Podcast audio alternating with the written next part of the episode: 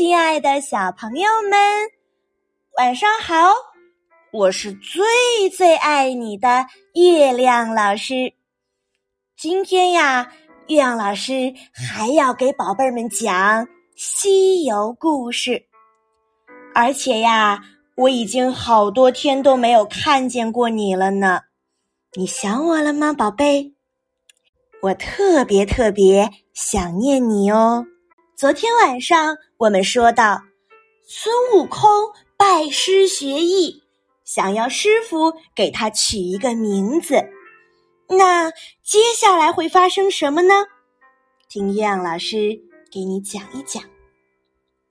菩提祖师想了想，就对孙悟空说：“嗯，那就叫你孙悟空吧。”小的以后就叫做孙悟空了，谢谢师傅。从此以后，孙悟空开始跟着菩提祖师学艺。每天，他和师兄们一起学习写字，学习焚香。闲下来的时候啊，他也会打扫打扫院子、锄地，还有养花，做一点点的家务事儿。这样不知不觉之间，六七年的时间啊，就这样过去了。有一天，菩提祖师说：“悟空啊，你来此间六七年了，为师要教你一些占卜吉凶、参禅打坐的本领，你可学啊？”孙悟空一听便说。没意思，没意思。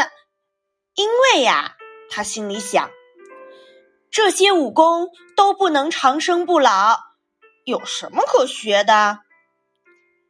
见到孙悟空不想学这些本领，祖师特别的生气，他就拿起讲台上的戒尺，在孙悟空的头上连打了三下，啪啪啪，然后。把门关上，背着手就走了。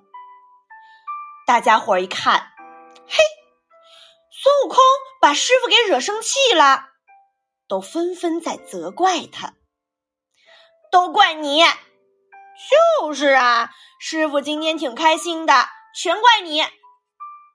谁知道孙悟空已经领悟到了师傅的深意。师傅刚刚打了我三下头，意思就是让我半夜三更的时候再去找师傅。好嘞。当晚夜半三更的时候，大家伙儿都已经睡着了。孙悟空睁开了眼睛，悄悄的来到了后门，他要去找师傅了。听到里面师傅正在睡觉。孙悟空就悄悄地跪在床前等候着。不一会儿，祖师醒了，就故意装作生气的样子，训斥孙悟空：“悟空，大半夜的，你不在前房睡觉，到我这后面来做什么？”“不是，不是，师傅，您叫我半夜三更来找您的啊？”孙悟空镇定地说：“祖师看见孙悟空领悟了自己的意图，非常的高兴。于是呢，菩提祖师就把长生不老的秘诀都教授给了孙悟空。后来又教了他七十二般变化，还有驾筋斗云的本领。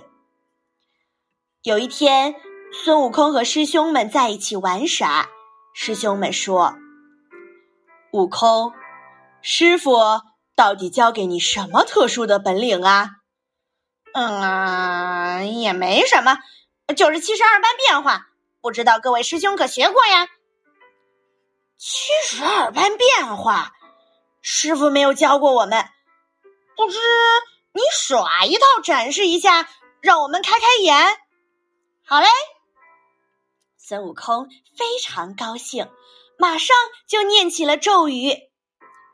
一眨眼的功夫，就变成了一棵松树。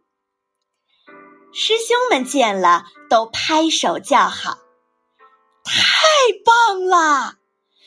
谁知道大家的喧闹声啊，惊动了祖师。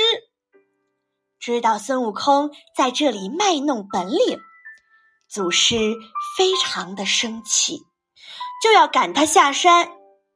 不管孙悟空怎么哀求，祖师就是不肯留下他。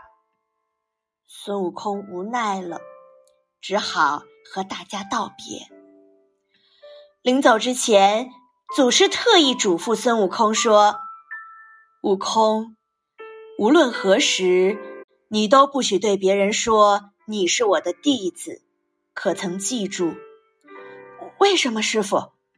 你不要问为什么，记住了吗？师傅，弟子记住了。孙悟空离开了师傅，拜别了祖师，驾着筋斗云离开了。孙悟空又回到了花果山水帘洞。众猴子大摆宴席为孙悟空接风。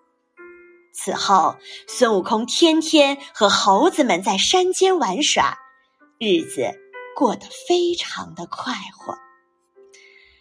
好了，宝贝儿们，这就是孙悟空拜师学艺的故事。